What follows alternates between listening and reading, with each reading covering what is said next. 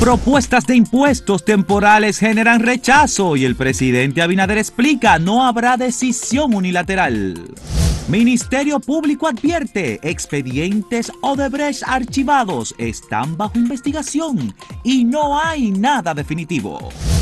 Compras y contrataciones anula contratos de arrendamientos del Teatro Agua y Luz y del Hotel Nueva Suiza. Emite 73 resoluciones.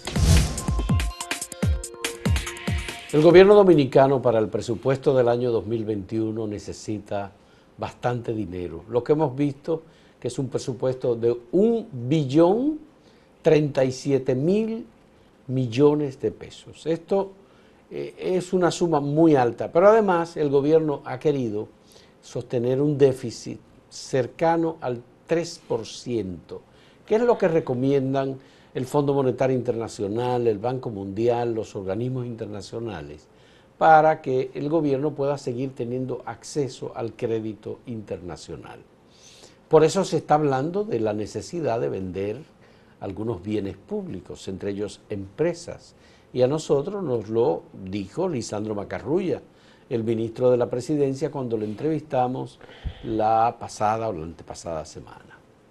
El gobierno, al presentar su proyecto de presupuesto, estableció algunos impuestos no abiertamente presentados, sino como parte de los ingresos previsibles en el presupuesto del año 2021. Que serían temporales. Que serían eh, eh, unos impuestos temporales, incluyendo... para sostener el presupuesto de 21. Exactamente, incluyendo el impuesto a las compras en dólares con tarjetas de crédito por vía de las tarjetas de crédito. De los montos pequeños, que son los que están exentos de un impuesto especial, porque sí se paga todo lo que se paga en una compra. Ya. Luego hay un porcentaje también para las compras por debajo de los 200 dólares con internet. O eso, moneda extranjera. Pero eso es parte de un acuerdo del DERECAFTA que firmó el gobierno dominicano con el gobierno de los Estados Unidos y los países de Centroamérica.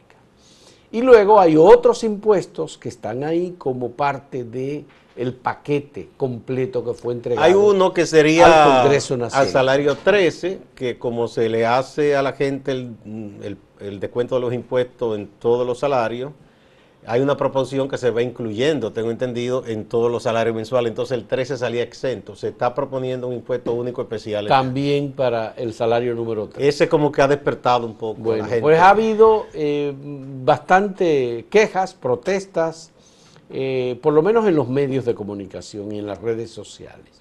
Y eso motivó a que el presidente Luis Abinader saliera muy rápidamente el sábado en horas de la tarde hacer una aclaración, casi noche, hacer una aclaración sobre eh, la intención del gobierno con el presupuesto del año 2021. ¿Y qué dijo el presidente Luis Abinader? Primero, hemos recibido un país en crisis, una crisis que implica obviamente un tema presupuestario, por supuesto. Se han disminuido considerablemente los ingresos tributarios del Estado. Los impuestos que hay no son lo suficientes. Pero Luis Abinader ha dicho que nada de eso se va a hacer si no hay un consenso. O sea, no se impondrá por es decir, las no se va a imponer unilateralmente con la mayoría que tiene el PRM en el Congreso Nacional una aprobación presupuestaria con estos impuestos. Lo que quiere decir que, digamos que el gobierno ha dicho no va a ser posible si no hay una discusión con las organizaciones, con los empresarios y con la sociedad en general sobre... Hay que este entender algunas cosas. Eh, falta dinero.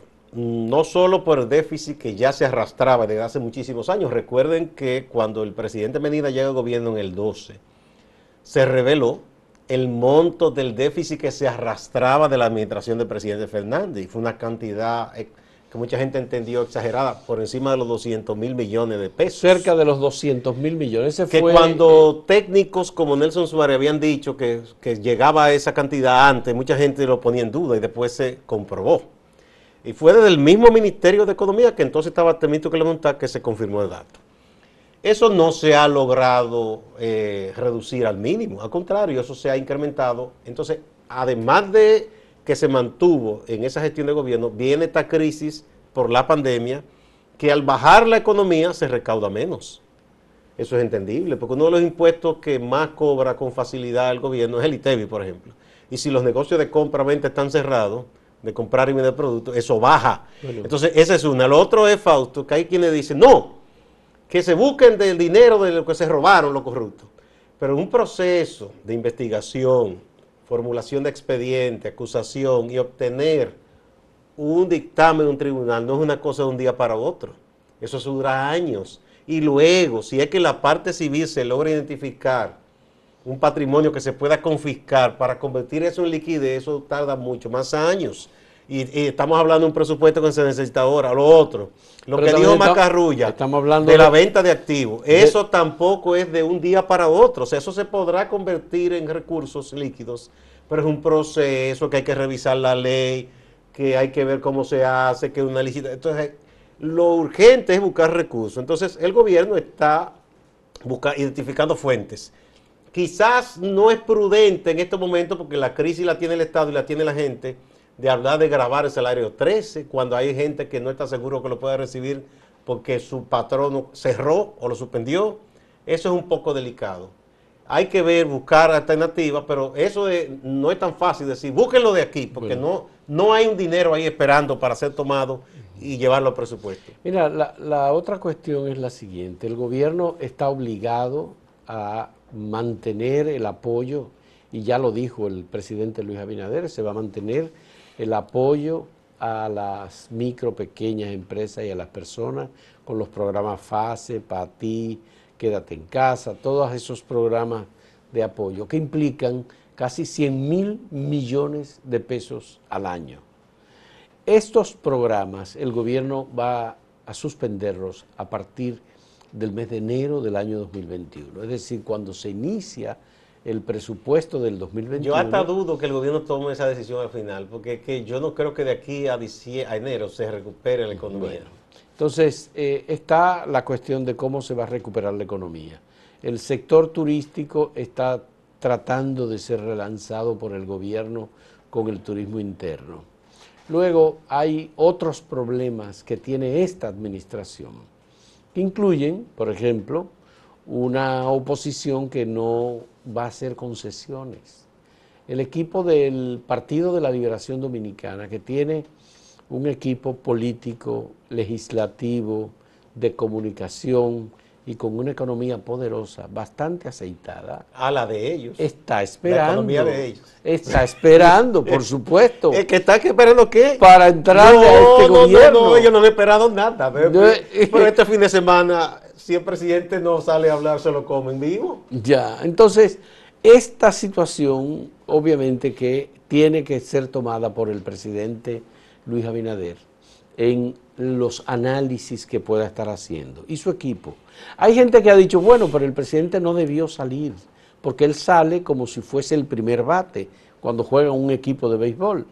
Tal vez debió salir el ministro de Economía, Miguel Seara, o tal vez debió salir el ministro de Hacienda, eh, Jochi Vicente, tal vez debió salir Lisandro Macarrulla, el ministro de la Presidencia, pero ninguno de ellos salieron sencillamente salió el presidente y dio el pecho. Pero creo que hizo bien el presidente porque la gente no votó por esos ministros, votó por Luis Abinader. Y así como él ha sido abierto, muy dado a la comunicación franca, pues debe hacerlo con más razón en estos momentos.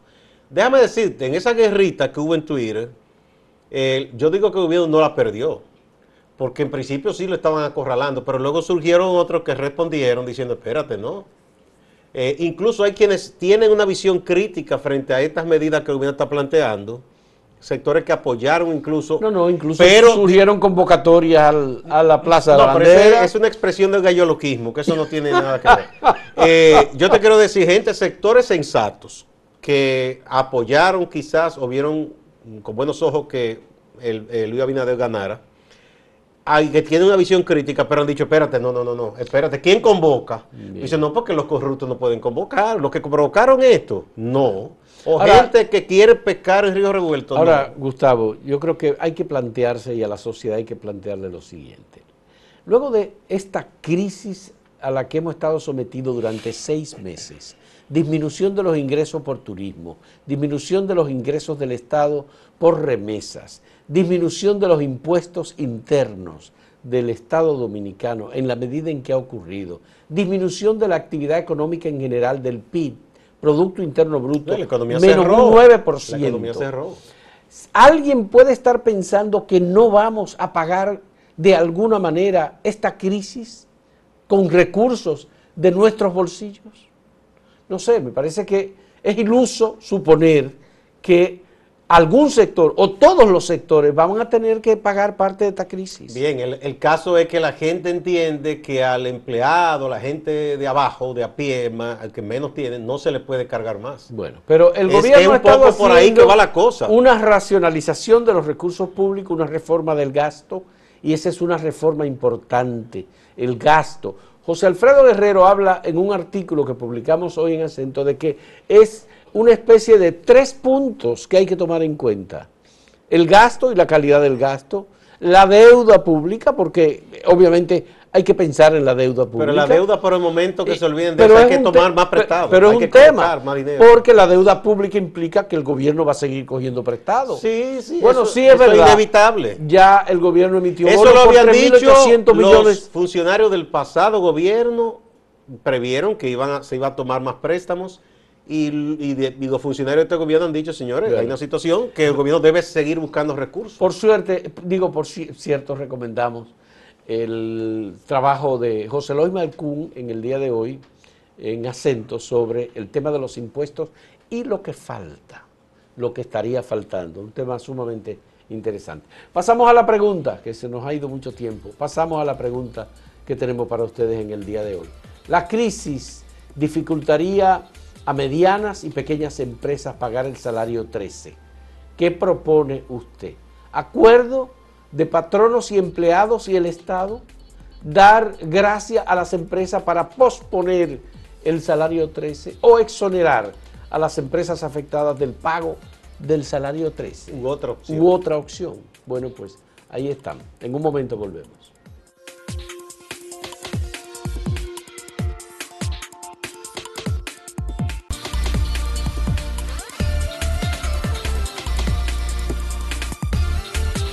Qué bueno que la Dirección General de Compras y Contrataciones del Estado, que dirige el buen amigo Carlos Pimentel, ya ha tomado 73 resoluciones sobre expedientes de asuntos que estaban o en litis o en revisión de hace muchísimo tiempo. Hay dos casos que llaman la atención. El de el Teatro Abuelú, que se sabe que fue una de esas cosas faraónicas que hizo dictador Trujillo en el año 55 para conmemorar sus 25 años eh, como propietario absoluto de este país, haciendo todos los atropellos, ¿verdad? De que la era, le dicen los bandidos, pues una dictadura, ¿qué era ni era?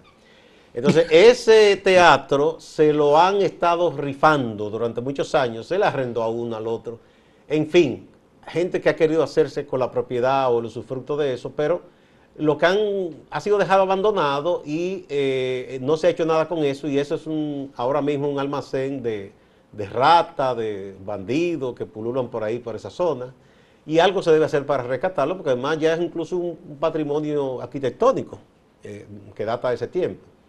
Eso por un lado. Lo otro es lo del Hotel Nueva Suiza, que re- recordamos que hubo muchísima denuncia, escándalo, de que se hizo una concesión que prácticamente era un regalo. Y las personas que la obtuvieron tampoco desarrollaron lo que dijeron que iban a desarrollar. Y así pasó con muchísimas otras propiedades del Estado. Había un relajo en la concesión de contratos, de arrendamiento, eh, con muchísimos años y facilidad para pagar y prácticamente el Estado eh, resultaba siendo timado.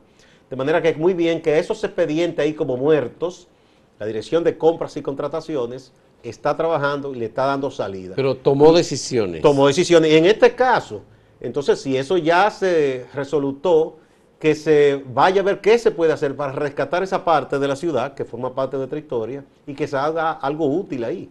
Y que eso deje de ser un almacén de, basuras y de ratas. No, por supuesto, yo creo que aquí hay una decisión firme de, de la Dirección de Compras y Contrataciones de temas que se quedaron archivados, que se quedaron guardados, que Yocasta Guzmán no quiso sacarlo a la luz pública. Pero no solo doña Yocasta, eso tenía años y años Bueno, ahí. pero de todos modos, la otra cuestión que dio a conocer este fin de semana Carlos Pimentel fue una resolución administrativa de suspensión de un proyecto de viviendas del Instituto Nacional de la Vivienda. Sí, que fue hecho eh, 30.000 amparándose en una supuesta emergencia. Ya. Y eso se presta a muchas cosas. Entonces, eh, no importa quiénes sean los que estén involucrados en el proyecto, en la parte, digamos, de construcción, pero la idea es que hay que cumplir con unos parámetros, hay que cumplir con unas normas de transparencia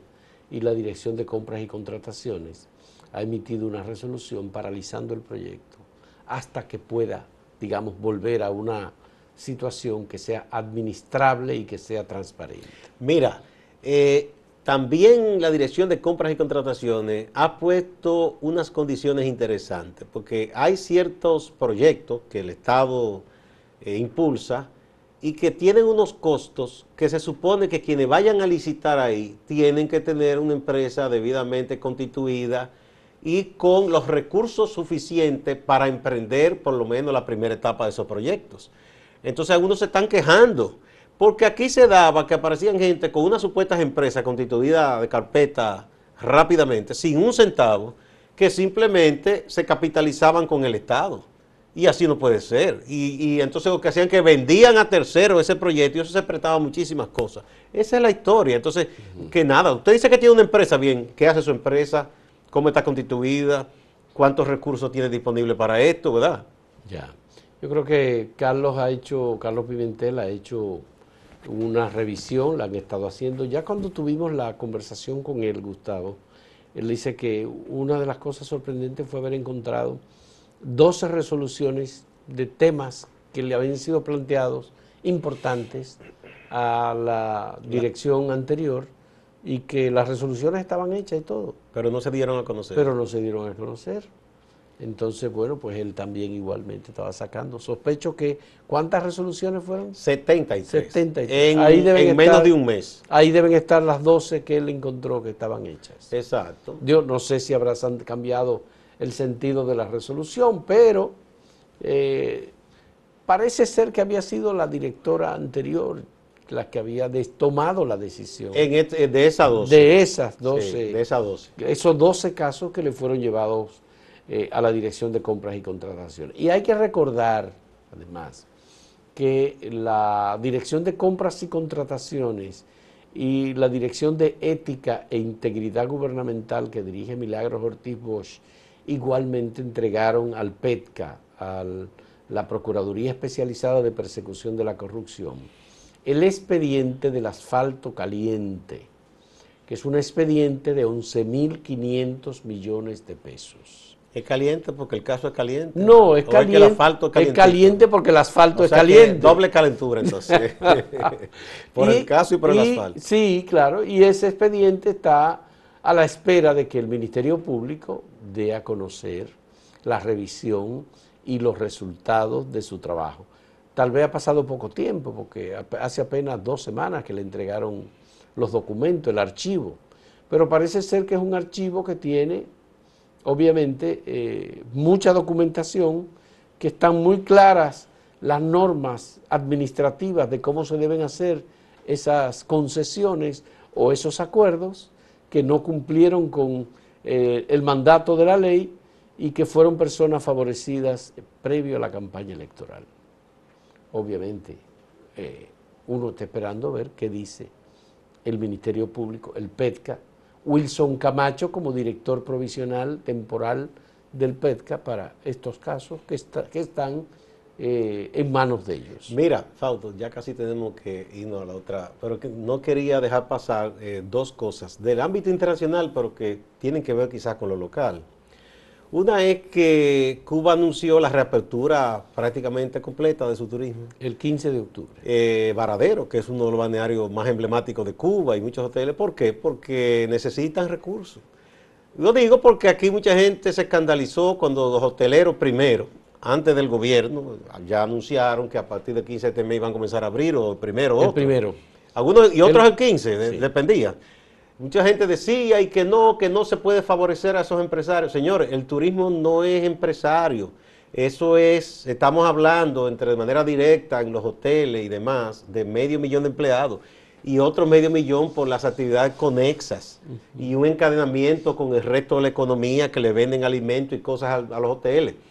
Entonces eso no, eso es lo que está haciendo todo el mundo, a reabrir su economía, hay que reabrir, no se puede mantener a la gente a la espera de, de qué, de un situado, de una bueno, Y lo otro que quería decir rápidamente es que hay que saludar una encíclica, Tutti Fratelli, que ha emitido el Papa Francisco, con puntualizaciones muy importantes de que en este tiempo, señor, hay que dejarse de ortodoxias eh, respecto a visión que usted tenga de la economía o de la política, de la nacionalidad. Todo el mundo tiene que ser fraterno con el otro y ser solidario. Estamos en una gravísima crisis. Así es, que toca también aspectos eh, de la ecología universal, muy en boga, en debate en estos días y muy denigrada por decisiones de potencias importantes en el mundo. Porque hay una visión de gente que entiende que buscar cuarto lo importante, y así no es. Entonces, eh, esa encíclica está dedicada a San Francisco de Asís, el santo de los ecologistas de todo el mundo. El amigo de los animales. El amigo de los animales. Es del poema El Lobo de Gubbio. Sí, sí. Vamos a, pasar eh, a plantear nuevamente, recordar la pregunta. La crisis dificultaría a medianas y pequeñas empresas pagar el salario 13. ¿Qué propone usted? ¿Acuerdo entre patronos, empleados y el Estado? ¿Dar gracia a las empresas para posponer el pago del salario 13? ¿Exonerar empresas afectadas del pago del salario 13 o alguna otra, recomendación? Vamos a la pausa momento y volvemos.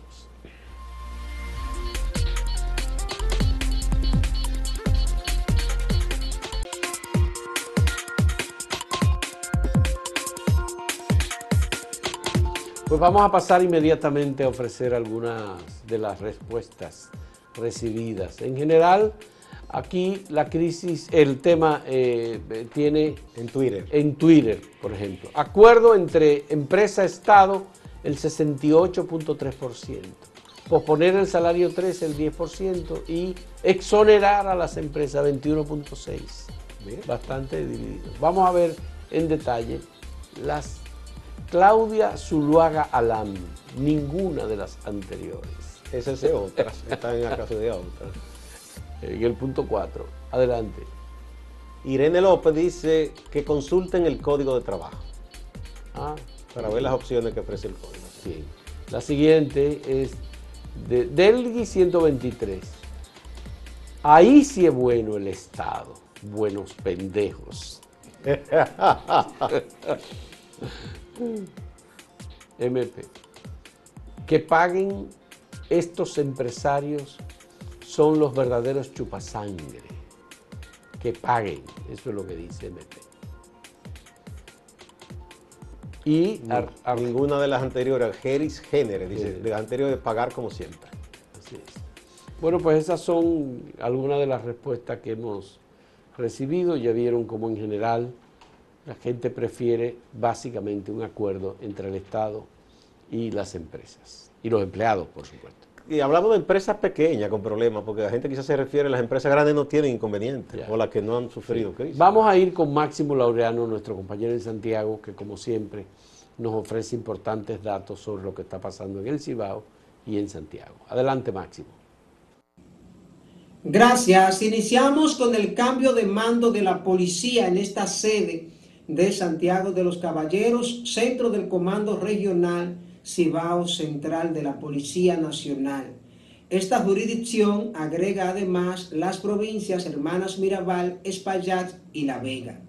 Juramentado ya en esta sede el general de brigada Eduardo Alberto Ten, muy conocido en esta zona. Ha estado en Bonao, en la provincia Duarte, y a Santiago regresa por cuarta vez. Se le atribuye haber hecho una labor eficiente en San Francisco de Macorís, una labor que tiene que ver con el trabajo preventivo de cara a la situación del coronavirus.